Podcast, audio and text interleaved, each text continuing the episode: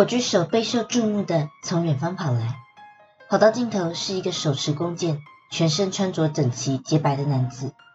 火炬手跑到男子面前，用手上的火炬点燃男子手中的箭，瞬间，时间好像穿越到古代一般，看到电视剧里面的火箭手。只见这个白衣男子拉满弓，准心瞄向了黑暗中一个擎天巨柱的顶端，空气是凝结般的安静。随着箭射出去的声响，箭端的火焰呈现缓慢的抛物状，落到擎天柱顶端的巨盆上。轰的一声，盆中燃起熊熊的大火，伴随的是震耳欲聋的欢呼声。这意味着1992年巴塞隆纳奥运的开始，而这名射手也成为奥运史上最有名的射手之一。他叫做 Antonio Rebolo，是名帕奥的国手。奥运之外的奥运，帕拉林匹克奥运。这个世界很奇怪，但也很可爱。大家好，我是人鱼深深。上一期呢，跟大家说到奥运经济的时候，就已经讲到巴塞隆纳奥运了，说它的操作有多神。相信这局的开头，也可以感受到它别出心裁的设计。这种传统人力射箭开启圣火的仪式，比起一堆的火光秀还要省钱不知道多少倍，但带来震撼人心的效果呢，却是百分之百的。也因此，这个圣火仪式尽管过了二十年，还是被大家认可为最经典的圣火仪式之一。到底是哪一个鬼才计划？给他个一百分。不过啊，这个圣火仪式最吸睛的呢，不只是人为射箭点火，另一个特色呢，在于这一名射手，他还是一名帕拉林匹克运动会的奥运选手呢。嗯，奥运就奥运，什么帕拉林匹克奥运啊？这两种其实是完全不同的奥运类别。用另外一个中文翻译，大家可能就可以一目了然。残障奥运怎么样？是不是很惊讶呢？Antonio Rebolo 他是一个小儿麻痹患者，病症严重影响他的右脚，但他仍兢兢业业的完成这项任务，把箭射到七十米远、二十米高的圣火台。今天就让我们来讲讲帕拉林匹克奥运的故事吧。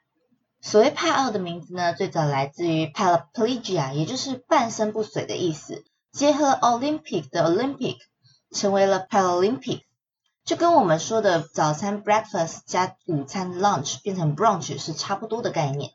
而中文翻译的部分呢，意译的残奥跟音译的帕奥都有人说。我个人比较喜欢台湾翻译的帕奥说法啦。残奥虽然非常的一目了然，但太过于执着于残疾的部分。但其实我们说帕奥的时候，同时可以取它希腊的词源，就是并行的意味，有着跟奥运一起平起平坐的概念。反正呢，这两种说法翻译都各有人支持跟喜欢，而我个人自己之后是统称它为帕奥。直接说说这个帕奥的起源吧。说到帕奥的起源呢，就必须提到一个人——古特曼医生。古特曼医生他是德国裔的犹太人，在纳粹打压越来越严重的二次世界大战前夕呢。古特曼因为他医生的专业身份，有幸在开打的前半年就先逃亡到英国避难。同时呢，英国政府也要求他为国家效力喽，要求他呢去担任斯科托曼德维尔医院新成立的国家脊髓损伤中心的主任。而他也在这个时候呢，为人类的医学做出了巨大的贡献。在那个年代，医疗没有现在的发达，因为战争，所以截肢的病患平均预估都只剩下两年的寿命。跟绝症基本上是没有差别了，而且还是一种漫长等待死亡的过程。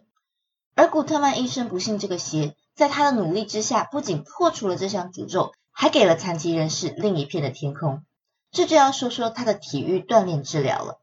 比起当时消极的治疗伤口，接下来慢慢等死，古特曼医生表示，病患的伤不仅仅是物理性的伤害，还有社会性的，从军人成为废物的绝望伤害。而古特曼医生通过鼓励伤患积极复健运动，重新跟社会接轨，让伤患呢注意力集中在他们现在还能做的事情，而不是他们已经不能再做的事情。通过运动，让人们去重拾骄傲跟自尊，也算是找到继续活下去的勇气吧。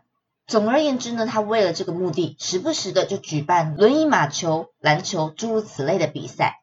甚至呢，在一九四八年伦敦奥运开幕的当天，举办了轮椅运动员射箭比赛。射箭比赛给予残疾人士的意义其实是非同凡响的，因为比起轮椅马球、轮椅篮球，射箭的形态更给予残疾人士跟一般正常人在同一个舞台竞争的可能。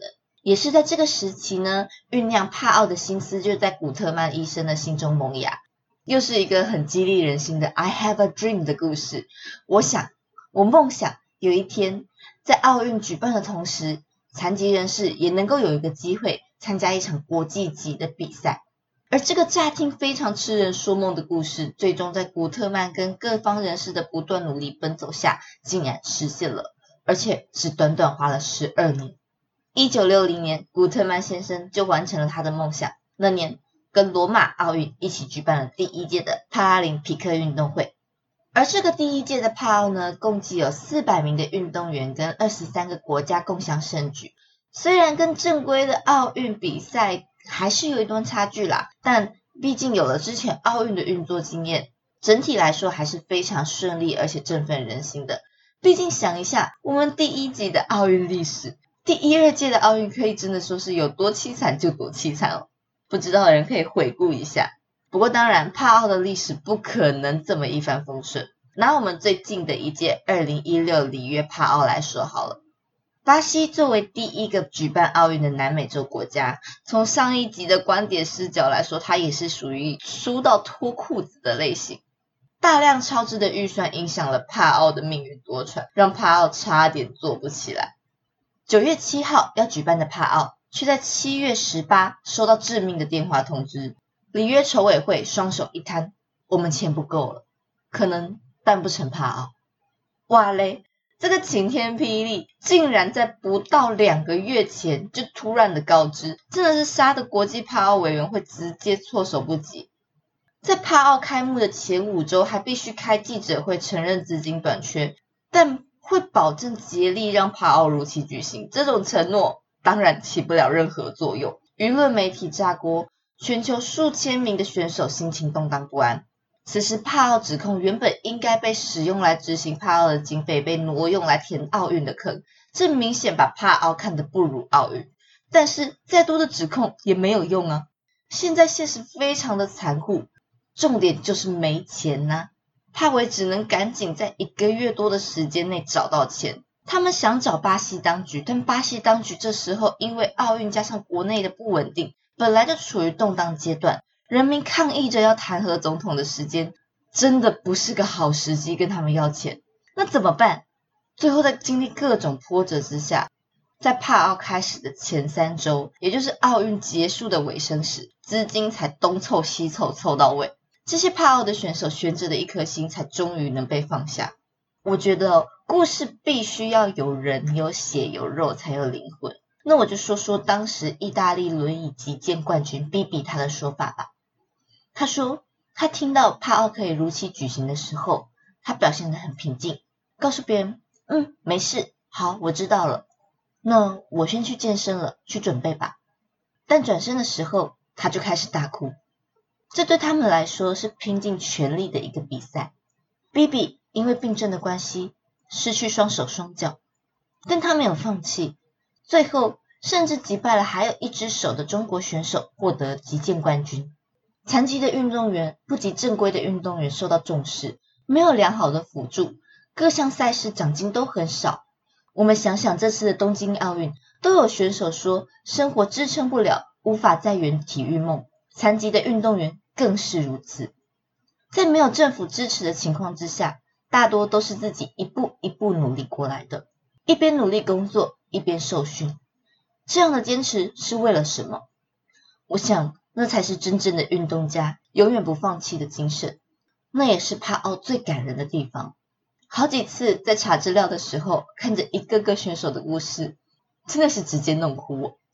这些踏上帕奥舞台的选手，每一个的故事，我是认真的，都是值得去拍一个纪录片的。稍微收拾一下心情，回到我们的里约帕奥。帕奥能够顺利的举行，当然是欢天喜地的好消息。但是我说过，这是一个一波三折的故事。当选手们欢天喜地的走进赛场，迎来的不是震耳欲聋的欢呼声，而是一片死寂。什么意思？里约帕运的票房奇差，差到看现场的画面，我还以为是在看这次的东京奥运。观众台上零零散散几只小猫，这对选手们当然是非常打击的。他们用尽全力想证明我们残而不废，但偌大的体育场上，观众两三只，仿佛还是只剩下我们这些选手在惺惺相惜。那这样的情况之下该怎么办？没事，他们还是要努力，为了自己，也为了一路上支持自己的所有乡亲父老，一切帮助过他们的贵人。人们总以为残疾人士的比赛就不如奥运精彩，一群坐着轮椅装着义肢的人。比赛能好看到哪里去？但事实跌破大家的眼镜。里约帕奥多精彩！最经典的例子，我想一定要说说一千五百米赛跑的竞赛了。同个项目的比赛，在当届奥运的金牌得主成绩是三分五十秒。